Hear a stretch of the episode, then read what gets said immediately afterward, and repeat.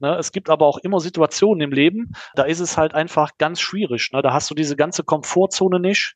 Da musst du am Riemen reißen, da musst du mit Leuten auskommen, da musst du äh, dein Mann stehen, da musst du auch Vorbild sein und darfst nicht zusammenbrechen, weil du weißt, dann bricht nämlich sonst der ganze Apparat hinter dir auch zusammen. Und das sind so Zeiten, die darfst du einfach nicht vergessen.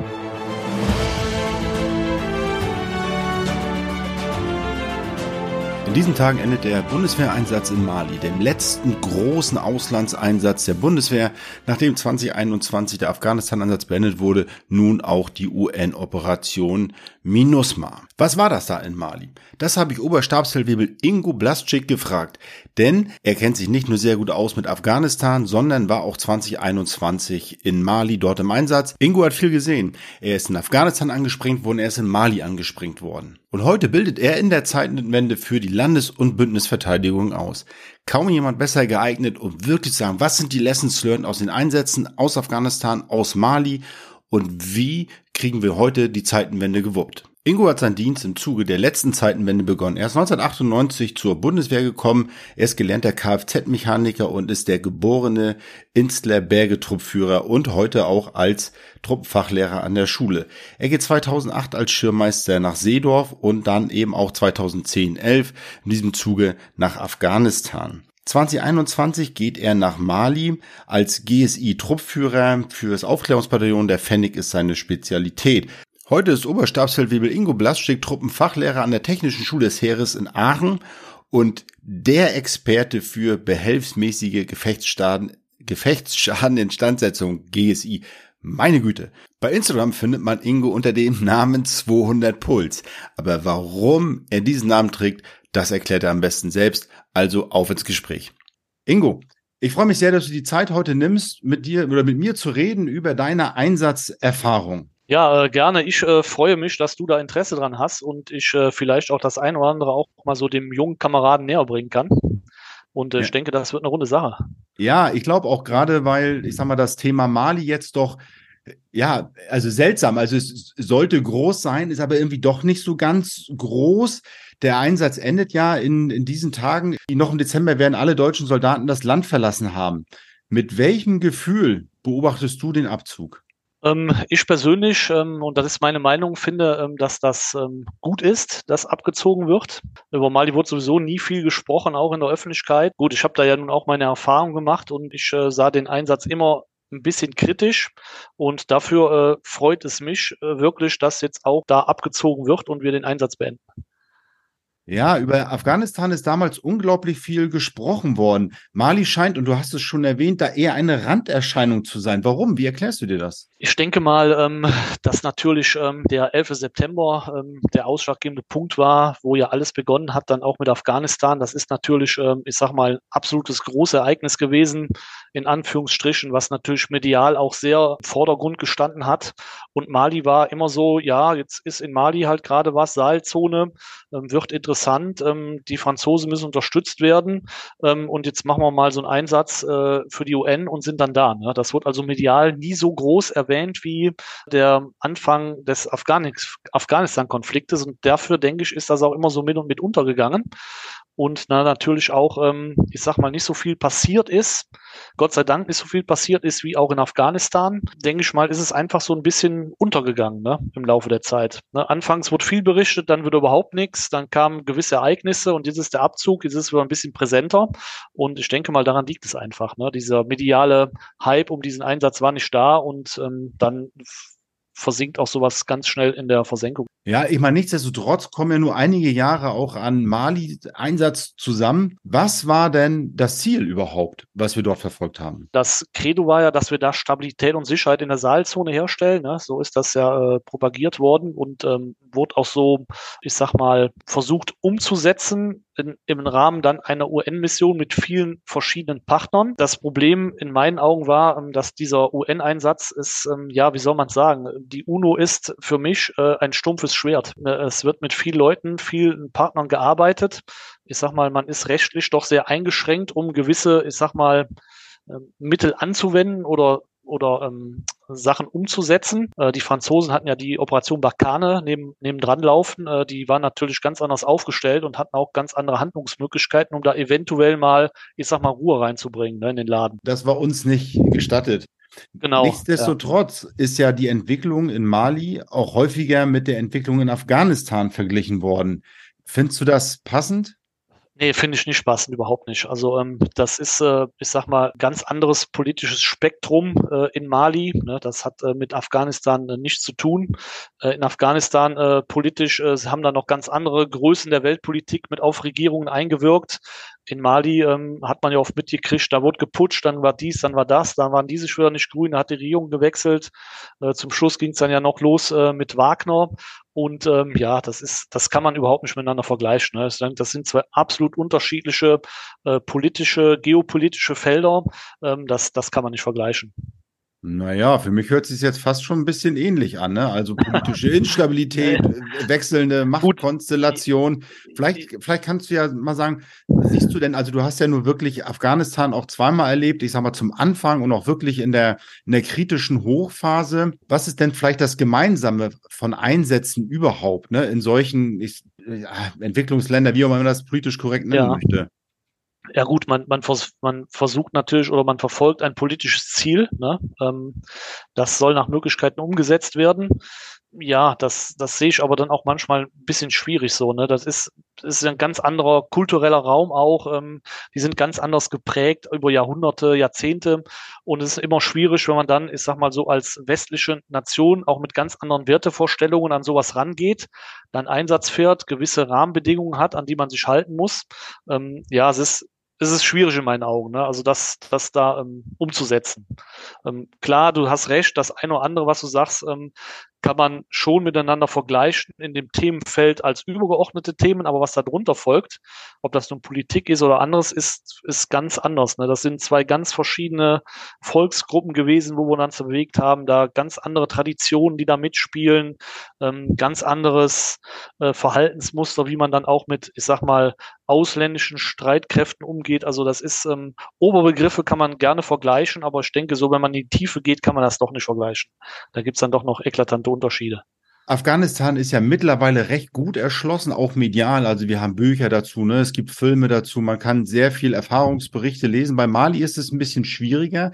Kannst du mir vielleicht mal sagen, was ist aus deiner Sicht das Besondere an Mali, das Charakteristische, was diesen Einsatz kennzeichnet? Das muss nicht politisch sein, das kann vom Alltag her sein, das kann von den, von den klimatischen Bedingungen her sein. Was ist das Besondere an Mali? Das Besondere an Mali ist, dass wir uns da, ähm, also ich habe zum ersten Mal kennengelernt, halt im Rahmen von einem UN-Einsatz bewegen. Ne? Man als UN äh, doch, ich sag mal jetzt äh, explizit als deutscher UN-Soldat ganz anders wahrgenommen wird wie äh, UN-Soldaten von einem afrikanischen Kontinent.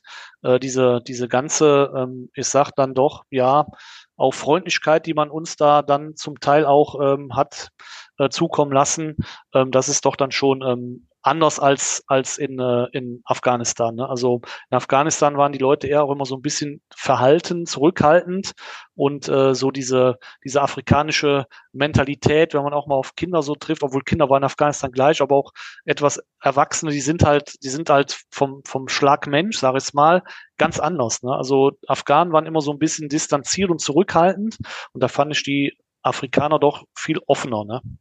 Okay, und das liegt vielleicht am UN-Mandat, weil in Afghanistan war man ja Konfliktpartei letztendlich. Ganz ne? genau, ne? ja. Und in, und in Mali bist du eben, ja, zumindest erstmal formal neutral. Neutral und man, man geht davon aus, die UN ist halt da, um zu helfen, ne? Und ähm, ähm, ähm ja, in, in allen Belangen. Das ne? dachte ich bei ISAF ja. eigentlich auch. Ja, habe ich auch ganz kurz gedacht, bis nach der zweiten Woche und dann ging es da los und dann wussten wir auch, wofür wir da waren. Ne? Ja. ja, okay. Ja. Wie sah denn dein Alltag in Mali aus? Ja gut, ich war als GSI-Truppführer da. Das ist natürlich schon mal für einen Oberstaatsführer ganz ungewöhnlich, dass man sich dann auch auf so ein Dingo setzt. Ne? Ähm, aber ich bin da noch jung, sage ich immer. Und dann da auch wirklich mit äh, rausfährt und ähm, dann auch mal kopfüber in einem Auto hängt und äh, Sachen repariert. Also ganz klassischer GSI-Auftrag. Wenn Operationen waren, bin ich mit rausgefahren, mit dem, rausgefahren mit dem äh, GSI-Trupp verstärkt. Also wir waren verstärkt mit noch mehr Soldaten, dass du da auch agieren konntest. Ähm, ja gut, auf einer Operation äh, tust du halt deine Dinge, wenn Autos auffallen, äh, ausfallen, äh, versuchst du die mit den Mitteln, die du hast, wieder instand zu setzen, dass es läuft. Ähm, berätst auch den Chef äh, logistisch. Du gehst auch mal zum Kraftfahrer und fragst, wie sieht's aus? Ähm, hast du Fragen? Wie läuft's im Auto? Äh, fällt dir was auf? Weil ich sag mal, gerade bei den Spähern, äh, die sitzen halt ziemlich lange schon auf ihrem Spähwagen Fennec, die kennen die Buden in- und auswendig, das ist immer super, ähm, äh, weil da kriegst du absolutes Feedback und weißt genau, was da ist. Die können die Schäden gut beschreiben, das macht's Arbeiten einfach. Ansonsten bist du ganz normal eingeteilt, äh, wenn du in Overnight Position stehst. Ich bin da auch ganz normal nachts Streife gelaufen, äh, dann rum um die Overnight Position. Also du machst eigentlich alles da. Das Gute war, wir hatten auch immer guten Kaffee, ne? Also der Chef bei uns immer Kaffee trinken, weil wir natürlich eine Senseo dabei hatten, weil so ein GSI, der kann auch Strom machen. Das hat dann auch Vorteile. Ne? und im Camp halt, wenn keine Operationen sind, ähm, ja, was machst du da? Ich habe die Kraftfahrer weitergebildet in Notöffnungen von Türen von Fahrzeugen, wie man selber mit gewissen Sachen Reifen pflegt, äh, ein bisschen Kraftfahrweiterbildung gemacht. Im Schwerpunkt dann, wenn die Spähwagen bei Kraus Maffei waren, da mitgeschraubt mit meinem Trupp. Ne? Meine Jungs auch, wenn wir keinen Auftrag hatten, in die Werkstätten verteilt. Wir hatten ja ähm, äh, Waffeninstandsetzer dabei, ähm, Elo-Leute, äh, ganz normale Mechaniker, dass die dann auch äh, keine Langeweile kriegen und dann auch wirklich mit den erfahrenen, ich sag mal, Soldaten schrauben konnten und natürlich auch mit, mit KMW, ähm, weil da sind natürlich auch Erfahrungswerte abzugreifen bei Mechanikern, die kannst du in keiner Ausbildung generieren. Und wenn du dich mit den gut Leuten, Leuten gut stehst, und ich kannte zufällig alle Spähwagen-Leute von KMW, die da waren, ist Spähwagen ist ein kleines Geschäft, da kennt man sich und sagt, hier, pass auf, ich hab Jungs, lass die mal mitschrauben, dann klappt das auch. Und äh, das waren so unsere, unsere, ja, unser, unser Daily Business, sag ich mal. Ne? Ja, warum hast du das angetan? Ich meine, du hast es gesagt, du bist Oberstabsfeldwebel. Ja. Ja, du hättest auch gut jeden anderen Dienstposten letztendlich im Camp bekleiden können. Warum zieht es dich so raus? Weil ich da Bock drauf habe. Ich habe da einfach Bock drauf. Ne? Ähm, ich will das einfach auch weil ich immer wieder dann auch in die Ausbildung zurückkehre, einfach ja Situationen erleben, äh, Sachen in mich aufsaugen, die ich dann auch an andere Leute in der Ausbildung weitergeben kann. Und ich bin auch nicht so ein Schreibtischtyp. Ne? Also ich kann da nicht, ich habe doch nie gekonnt. Ich muss immer mich beschäftigen mit Sachen, ähm, so Schreibtisch, ähm, so beim Camp-Kommando oder so, ne? Oder in der TOC, da würde ich, glaube ich, auch ausrasten. Das könnte ich gar nicht.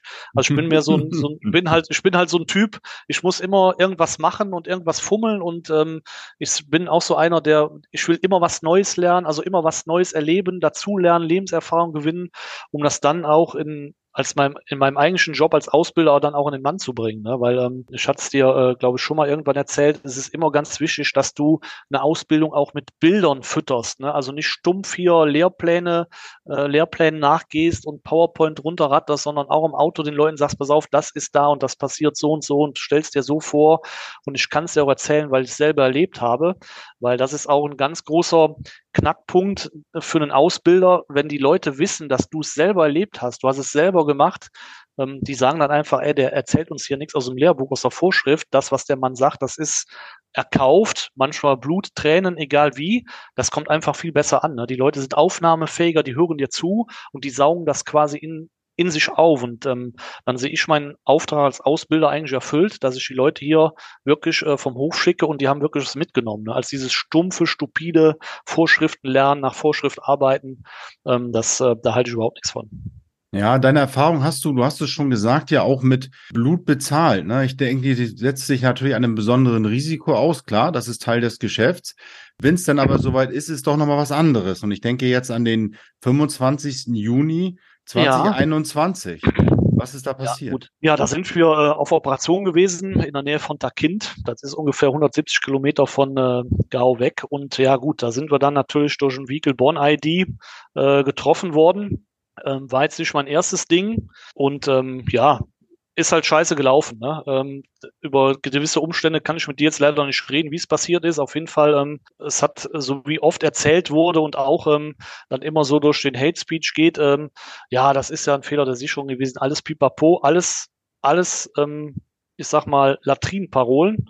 Ich kann dazu sagen, das ist alles einfach, ähm, weil die Leute, die das gemacht haben, auch nicht dumm waren. Ne? Ähm, ich habe immer gesagt, ähm, in Afghanistan, so wenn da was passiert ist, ja, das war jetzt heute erstes Lehrjahr, ne? da fehlen noch ein paar paar Lehrjahre, bis das uns gefährlich werden kann. Und das waren einfach gut organisierte Leute. Und die haben einfach ähm, eine kleine Schwachstelle von uns ausgenutzt und es hat funktioniert. Ne?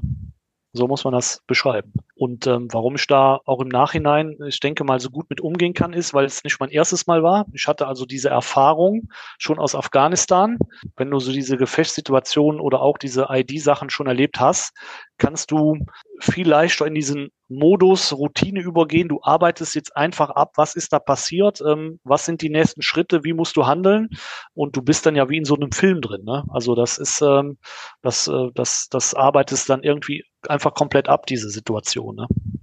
Inwiefern bist du denn selbst betroffen gewesen? Ähm, ja, das war also meine, mein Trupp, der angesprengt worden ist. Also die haben direkt mein Cluster, meine Aufstellung gewählt mit dem Vehicle Born ID. Ich äh, selber bin auch verwundet worden. Ich äh, ähm, habe äh, also seitdem, vielleicht, Entschuldige mal, ich muss noch mal kurz sagen, Vehicle Born ID, das heißt also ein Fahrzeug hat sich Ein Fahrzeug, gesprengt. genau. Hm. Fahrzeug durch die Sicherung gebrochen und dann äh, sich 20 Meter vor meinem Cluster gezündet. Da haben wir noch mehr Glück als Verstand gehabt, weil er zu früh gezündet hat. Ähm, gut, selber betroffen, wie gesagt, ähm, ja, ich hatte äh, Schrapnells im Rücken, kleine. Äh, wie hat der Arzt lustig gesagt, ja, ist schön, für einen Hubschrauber reicht's nicht. Sag ich, alles gut, passt schon. Ja, und habe äh, seitdem habe ich also leide ich an einem äh, sehr starken Knalltrauma Tinnitus und äh, habe auch links auf dem linken Ohr ein paar Frequenzen weg. Ähm, ist aber nichts, was ich jetzt, ich sag mal, ähm, durch äh, Neuser heißt das, so eine Art Hörgerät-Kombination ist das äh, in den Griff äh, kriegen lässt. Von daher äh, bin ich da noch glimpflich äh, von, von weggekommen. Ne? Du hast darauf, und das auch schon mehrfach postet, veröffentlicht, äh, den Spruch getroffen, nicht geschlagen. Ja. Wie bist du emotional mit diesem Anschlag dann umgegangen? Ähm, nachdem ich wusste, äh, dass alle meine Jungs äh, zum Teil zwar verwundet worden sind, aber jeder lebt, ähm, hat mich das dann doch schon beruhigt ähm, ist jetzt gerade ja auch äh, auf Instagram ein Kamerad äh, aus meinem Trupp Leben äh, nach der Verwundung in Mali. Äh, da geht es ja auch um den Assistenzhund, der da bezahlt werden muss. Dafür kann ich alle nur sagen, die den Podcast hören, geht auf die Seite, guckt euch das an, ähm, spendet dem Jungen was. Das ist ein Junge aus meinem Trupp. Ähm, den hat's da deutlich übler erwischt. Den habe ich auch noch aus dem LKW geborgen, wo ich dann festgestellt habe, ey, hier fehlt ein Mann. Bin dann nochmal in die Anschlagstelle zurück. Ähm, und ähm, ja, äh, das, das macht mich eigentlich, ähm, ich sag mal, ähm, ja ein bisschen, bisschen sauer. Das ist auch das Emotionale, was dann immer bei mir durchkommt, dass da eigentlich klar ist, der Mann ist im Einsatz verwundet worden, der braucht Hilfe. Aber an irgendeiner Stelle scheitert es schon wieder, dass jetzt äh, Spenden gesammelt werden müssen, äh, dass das selber bezahlt wird. Ne? Also da habe ich kein Verständnis für, sage ich dir ganz ehrlich. Ne? Da bin ich auch äh, regelmäßig sauer, wenn ich die Post sehe. Ich kommuniziere auch schon mal mit ihm am zu und frage immer, wie man wie man machen kann und habe auch schon hier mit dem Sozialdienst gesprochen.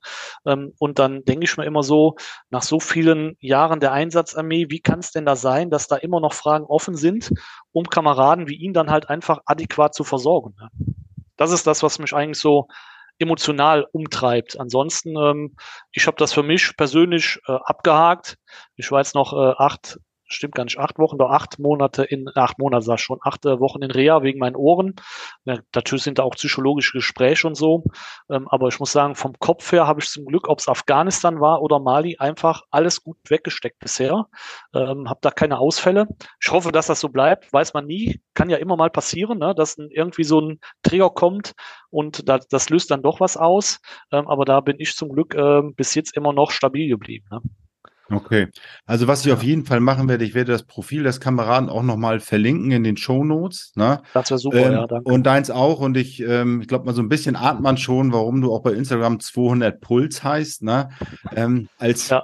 emotionaler ja. Mensch. Das, aber das verlinke ich auf jeden Fall. Ja dass da die Möglichkeit besteht, sich zu ja, informieren. Der Name, der ist in Afghanistan hart erarbeitet worden. 200 Puls steht übrigens auch noch auf meinem Einsatzhelm, der hier liegt, denn äh, da hat mir dann irgendwann mal einer 200 Puls drauf lackiert, ne, weil ich dann manchmal auch regel, regelrecht äh, und äh, regelmäßig ausgeflippt bin, wenn wir dann halt quasi in einem Tick gestanden haben. Und äh, ich musste dann noch äh, versuchen, irgendwelchen Leuten das logistische System zu erklären, anstatt die mir einfach eine Endlosschlaufe bringen, um das Auto zu bergen. Ne? Und seitdem habe ich halt den Namen 200 Puls, ja. Ja, ich kann es mir, ja. ich kann's mir, vor, kann's ja. mir vorstellen. Die Zeit hat dich geprägt und auch immer wieder sozusagen liest man von dir, dass du sagst, vergiss die Zeit der Dornen nicht. Was bedeutet ja. das für dich? Ähm, das ist eigentlich was, das hat mir mein Opa mal damals gesagt, der war ja noch auch mal Soldat ähm, ne, in einer anderen Armee und ähm, der hat gesagt, ähm, egal was so passiert, ähm, und ähm, vergesse es einfach nicht, ob es gut ist oder schlecht. Besonders diese Zeit der Dorn, ähm, äh, ich sag mal, die, die formt uns ja charakterlich oft mehr als wie gute Zeiten. Und ähm, da sollte man sich einfach so, ich sag mal, Tugenden, mh, hm, ja, Tugende ist Tugende ist das richtige Wort, so ähm, ja, so Tugende oder Lebens, Lebensweisheiten, die man da erlernt in diesen schlechten Zeiten, einfach so ähm, versuchen, auf das Leben jetzt anzuwenden und danach auszurichten, dass man äh, quasi nie vergisst, wie gut es einem wirklich tatsächlich geht. Ne? Ähm, ich sag mal, Gesundheit ist das Allerwichtigste. Ne? Ähm, und wenn wir jetzt mal so gucken, was, ähm, was wir so machen, hier nach dem Dienst, fährst nach Hause, siehst deine Familie, spiel mit der Tochter, lieg mich auf der Couch. Wenn ich, wenn ich, wenn ich Lust habe, gehe ich viermal am Tag baden. Ne? Es gibt aber auch immer Situationen im Leben, äh, da ist es halt einfach ganz schwierig. Ne? Da hast du diese ganze Komfortzone nicht. Da musst du am Riemen reißen, da musst du mit Leuten auskommen, da musst du äh, dein Mann stehen, da musst du auch Vorbild sein und darfst nicht zusammenbrechen, weil du weißt, dann bricht nämlich sonst der ganze Apparat hinter dir auch zusammen. Und das sind so Zeiten, die darfst du einfach nicht vergessen. Und ähm, damit du nicht vergisst, ähm, wie gut es dir wirklich geht. Ne? Also in Friedenszeiten, wenn wir im Friedensbetrieb sind, äh, man soll einfach nicht vergessen, wie gut es einem tatsächlich geht. Ne? Das, ähm, das, äh, da haben wir alle Glück, ne? oder viele Kameraden, die auch nicht im Einsatz waren, äh, die es immer noch hören. Ähm, wir können sagen, wir haben die Zeit der Dorn gehabt, wir haben viel Lehrgeld in Afghanistan bezahlt ähm, und ähm, das, äh, das darf man einfach nicht vergessen. Das sollte man auch ein bisschen dann in die Ausbildung einfließen lassen. Ähm, ich bin kein Freund von zu harter Ausbildung, aber ich bin ein Freund von Ausbildung, die sinnstiftend ist für das, was damals passiert ist und dann auch mal Leute, ähm, ich sag mal, im positiven Sinne an eine Leistungsgrenze heranzuführen, damit man sieht, ey, pass mal auf, äh, dir geht's hier gut, aber es kann auch mal ganz schnell umschlagen und dann musst du einfach parat sein. Ne? Da musst du dein Mann stehen, ähm, weil du auch Führer bist. Äh, du hast Leute hinter dir, die vertrauen dir und äh, wenn die nicht mehr zu dir aufblicken können, äh, weil du da einfach äh, zu sehr in dieser Komfortzone dich bewegt hast, äh, in der Zeit, wo du nicht im Einsatz war oder keinen richtigen, sag mal, reellen Auftrag hattest, dann äh, kann das ganz schnell nach hinten losgehen. Ne? Männer wie du sind ja eigentlich prädestiniert, tatsächlich auch dann in die Ausbildung zu gehen. Und nun bist du auch Truppenfachlehrer. Und du hast ja jetzt nach 25 Jahren Dienst ja nicht nur die nötige persönliche Reife, sondern auch wirklich unglaublich viel Einsatzerfahrung. Und ähm, wenn du aus diesem Einsatz zurückkommst, ich meine, Mali 21, das ist noch nicht lange her, äh, allerdings noch vor dem Beginn des Ukraine-Krieges. Für wie praxistauglich hältst du dann die Ausbildung der Bundeswehr? Ähm, ich sage mal so, wir müssen uns jetzt wieder, ähm, also bis jetzt muss ich sagen, das, was, was ausgebildet worden ist, ähm, ist, ähm, ist gut. Äh, wir machen hier, ich kann es jetzt mal aus unseren Bereichen sagen, aus der Technik, äh, die Jungs, die wir haben, die machen gute, solide Ausbildung, dass die Leute auch in die Truppe entlassen werden können. Ne? Ich rede jetzt einfach vom, vom Bereich auch äh, Fuchs, Fennec, Boxer, wo ich vorher war, oder auch GSI hier, das ist eine gute Ausbildung. Ich sag mal, bei der Schrauberausbildung, das ist, da kannst du nicht viel verkehrt machen. Ne? Entweder ist das Auto nach ganz oder nicht. Ähm, aber wir müssen jetzt einfach mal lernen, dass wir nicht ähm, in einem Camp sind ähm, und da dann unsere Teile hingestellt bekommen, sondern dass wir jetzt auch wieder ähm, draußen sind. Ne? Die Einsatzgrundsätze Instandsetzungstruppe oder ähm, ähm, ja, Instandsetzungstruppe, ähm, wir sind halt unterwegs in Gehöften, in Ortschaften, was man sich so vorstellen kann, vielleicht auch einfach mal äh, im Wald. Und da muss man halt die Leute jetzt wieder hinkriegen, dass die weggehen von ihrer sterilen Arbeitsumgebung. Ähm, die müssen jetzt einfach auch wieder lernen, dass es jetzt auch mal hart sein kann und auch draußen geschraubt wird. Und nicht immer in der warmen Halle hier mit 26 Grad, weil sich sonst der Personalrat beschwert, ne, sondern jetzt müssen wir mal wieder ein bisschen, äh, ich sag mal, stabiler werden. Und ähm, und äh, überlegen, wofür eigentlich da sind. Ne? Und das heißt halt zu jeder Zeit weltweit einsatzbereit und das auch unter allen klimatischen Bedingungen. Ne? Und das müssen wir wieder vermitteln.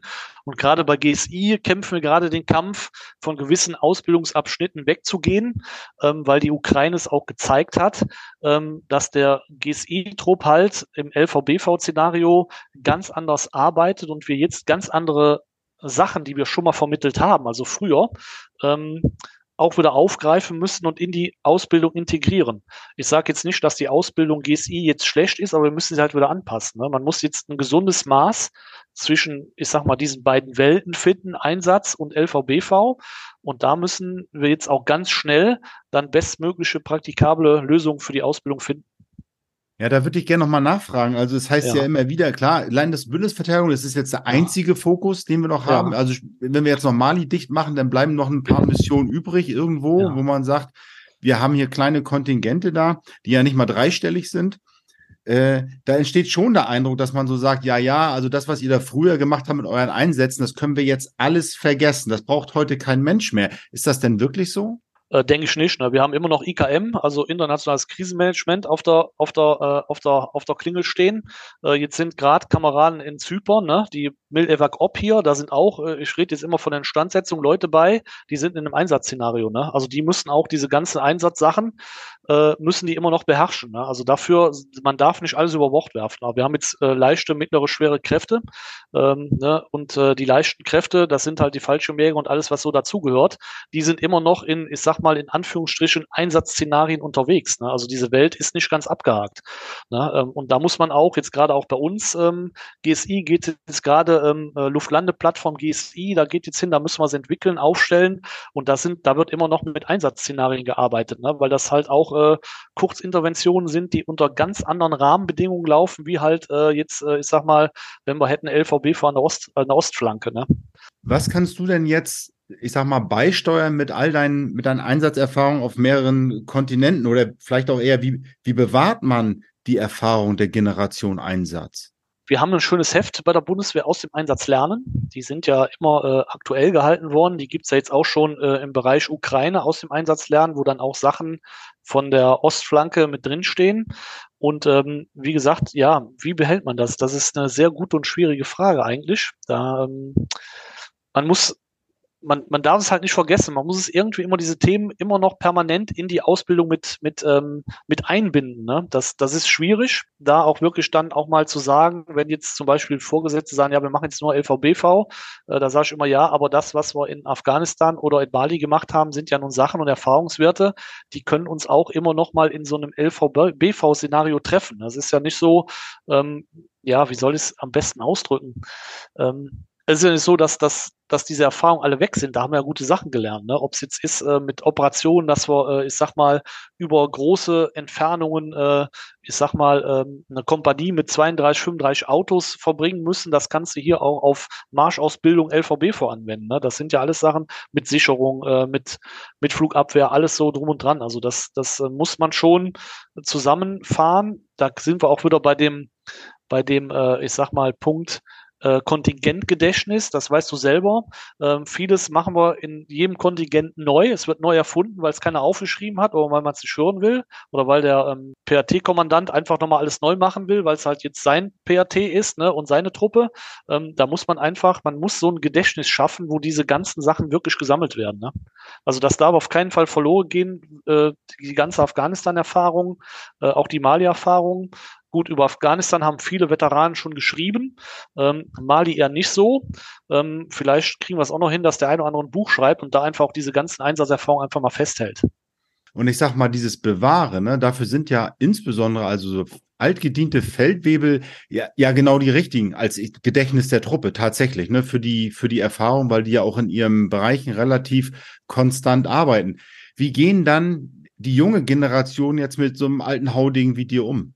Gut, sag ich mal. Es gibt immer so den einen oder anderen Ausreißer, dann hast du immer schon, die, die sowieso alles besser wissen. Ne? Das sind so Leute, die kriegt man aber auch ganz schnell äh, in der Ausbildung auf den Boden der Tatsachen zurückgeholt.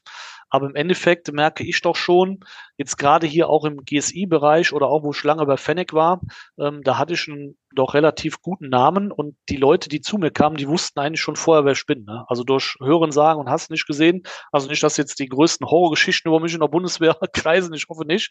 Ähm, aber die wissen schon, ja, wir haben schon gehört und wir kennen einen, der war mit ihm im Einsatz oder ja, der war bei der U-Kompanie, der weiß, die waren der GSI-Truppführer. Äh, können Sie uns das nochmal erzählen? Er hat gesagt, die haben da das und das gemacht. Das äh, ist ja eigentlich so nicht in der Ausbildung vorgesehen, kann man das trotzdem mal machen. Ne? Also da hat man doch schon ähm, ein gutes Statement bei gewissen Leuten oder bei gewissen Klientel, die sich auch dafür interessieren. Und dadurch bleibst du eigentlich selber fit im Kopf. Du hast eigentlich gar keine Zeit, das zu vergessen, weil immer mal einer kommen könnte und stellt dir eine Frage. Ne? Ähm, und dann musst du es einfach am Schirm haben. Ich nehme an, du bist doch über die Jahre unkonventioneller geworden mit den ja, Erfahrungen. auf jeden Fall. Ja, auf jeden Fall. Also es, es, ich sag mal auch im Technikbereich, ähm, Technik ist halt Das ist gesetzt. Äh, wir haben viele tolle Dienstvorschriften, da steht auch viel drin. Äh, das erzähle ich auch gerne, aber ich erzähle auch gerne, wie es schneller, besser geht und einfacher. Ähm, und das äh, gebe ich dann auch an die Truppe weiter. Ja, also das, ich, ich bilde ähm, äh, nicht streng nach Vorschrift aus oder, oder ich sag mal linke, rechte Grenze ganz eng, nur auf 12 Uhr, weil das steht da so in der Vorschrift oder in unserer elektronischen Vorschrift ITD, sondern ich sage, nein, pass auf, Männer, das steht da zwar drin, aber merkt euch das, schreibt euch das auf. Wenn du die Schraube löst und machst das, geht das erstens mal drei Stunden schneller, jetzt mal in Anführungsstrichen, und das gebe ich ihnen einfach mit. Ne? Klar, ich halte mich an die geltenden Vorschriften und Gesetze, aber wenn ich weiß, dass da wirklich Käse drin steht, dann ist mir das egal, dann bilde ich die Leute so aus, wie es einfach, ähm, ich sag mal, Alltagsgebrauch ist. Ja, das ist eine unbezahlbare Erfahrung. Ne? Die kannst ja. du dir nicht einkaufen. Die musst du machen und sammeln. Ja. Ingo, du hast ja noch, du hast ja noch gut und gerne zehn Jahre abzudienen. Wenn ja. ich dir eine letzte Frage stellen darf. Ja. Wenn du jetzt einen Wunsch an die Bundeswehr frei hättest, welcher wäre das? Flexibler werden. Erklärst du mir das? Ja, mit, ja, mit einem, ja, ein Wunsch ist immer schwierig, ne? Da müsste ich mal eigentlich beim ersten Wunsch. Ich nehme an, du hast, es ist ja bald Weihnachten, du hast so eine ganze Liste schon, oder was? Ja, nee, das äh, habe ich mal abgewöhnt mit Listen schreiben. Ähm, also ich hätte, also wirklich was gut wäre für die Bundeswehr, äh, wäre, wenn wir erstens wieder eine Fehlerkultur bekommen. Ne? Also du weißt selber, jeder Übungsplatz ist gut. Abschluss antreten, alles war super, alles war toll. Ähm, wir waren die Besten, die geilsten dieses Jahr im Gütz und alles ist toll, äh, alles ist super. Kommt auch keiner an uns dran. Ja, das ist aber falsch. Ne, es muss äh, bei der Bundeswehr wieder eine Fehlerkultur eintreten, weil ich denke, das ist auch wichtig, um Leute zu prägen, zu formen und Fehler abzustellen. Es muss einfach mal wieder gesagt werden, das war schlecht. Das haben wir heute nicht gut gemacht das war nicht so toll, da müssen wir dran arbeiten und dann wird's besser. Also das wünsche ich mir, so eine, wieder so eine Fehlerkultur, wie es mal war, dass man auch einfach mal sagen kann, ey, das war nicht schlecht oder wir einfach melden, ja, das haben wir jetzt, den Auftrag haben wir nicht ausgef ähm, ähm, ausgeführt, weil es einfach nicht machbar ist. Also dieses, dieses Ja und Sagen und Abnicken, das halte ich für ganz, ganz schlimm.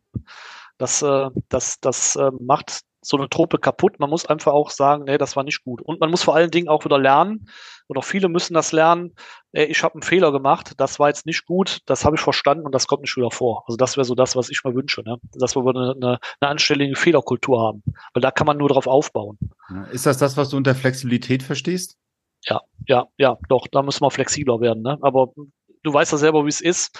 Ähm, ähm, Gerade, ich sage jetzt mal, ich gehe jetzt mal den Bereich der Vorgesetzten, da tut man sich schwer, Entscheidungen zurückzunehmen, auch wenn sie falsch sind, weil es ist ja das eigene Projekt von jemandem und dann müsste ich ja zugeben, ah, jetzt habe ich einen Fehler gemacht, ah, jetzt bin ich auf 15, ja. werde ich ja noch auf 16, äh, ist meine weiße Weste jetzt sauber und äh, dann lassen wir es lieber laufen, egal was die unter der Unterbau sagt.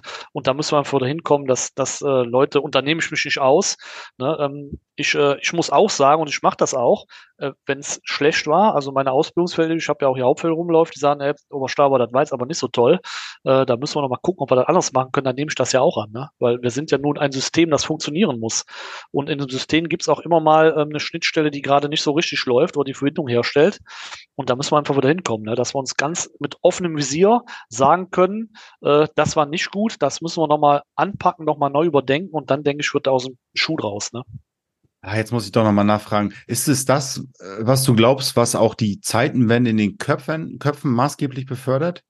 Die Zeitenwende wird dadurch, äh, ähm, ich sag mal, ja, befördert, ja. Im Moment verhindert halt dieses, dieses, äh, dieses Nicht-Umdenken wollen, weil es halt ein festgefahrenes System ist oder weil es ja schon immer so war, äh, verhindert in meinen Augen ein bisschen die Zeitenwende. Ne? Also wir müssen uns alle noch einfach mal angucken, ähm, was haben wir irgendwo niedergeschrieben in Vorschriften oder wie bilden wir aus oder ähm, was erzählen wir da, was haben wir irgendwann mal durchgesetzt äh, oder veranlasst und ist das noch zeitgemäß? Ne? Das, das muss jetzt wirklich mal gemacht werden. Ähm, ich sag mal, die Zeit drängt. Und es wissen alle, wie lange es dauert, in so einer Armee dann äh, vielleicht auch, ich sag mal, Verfahrensweisen umzustellen. Und ähm, da muss man jetzt einfach mal auch mal die Hand in, oder die Faust in die Tasche machen und sagen, ey, das war jetzt nicht gut, stimmt, die haben recht, das müssen wir nochmal neu denken. Und dann, dann denke ich mal, wird nur so eine Zeitenwende auch klappen. Ne? Also dieses störrische Festhalten an alten Systemen, da, das wird uns nicht weiterbringen. Dein Wort in der Kameradenohr, sage ich jetzt mal. Ingo, ich danke dir sehr dass du dir die Zeit genommen hast, uns von Mali zu berichten und wie wir mit den Erfahrungen der Generation Einsatz heute umgehen. Ingo, ich danke dir sehr. Ich bedanke mich, dass ich was dazu beitragen durfte. Und das hat er wirklich. Ich verlinke dir auf jeden Fall seine Profile in den sozialen Medien und auch die seines Soldaten Leben nach der Verwundung Mali. Auch da informiere dich und unterstütze gerne so gut du kannst. Ja, und damit endet auch mein Podcast-Jahr. Es war ein langes Jahr, es war ein gutes Jahr, es waren gute Gespräche mit Knife, mit Purzel, mit Fabio, mit Thomas Erndl, Bundestagsabgeordneten, mit Michael Rode, dem Militärdekan, mit dem Inspekteur des Heeres Alphonse Mais, mit Atem von Soldatenwissen, mit Ronny von den Green Warriors und Johannes Alt zuletzt zum Thema Veteranentag. Vielen Dank, dass du dabei warst, dass du dabei bleibst. Wir hören uns im nächsten Jahr wieder, denn es gilt nach wie vor und ich werde nicht müde, es zu sagen, no one will come, it's up to us. Für heute wünsche ich dir erstmal eine schöne Weihnachtszeit, eine schöne Adventszeit, eine friedliche Adventszeit, ein friedliches Weihnachtsfest und einen guten Rutsch ins neue Jahr mit oder ohne Böllerei. Hauptsache gesund. Sehen wir uns nächstes Jahr wieder. Bis dahin, it's up to us.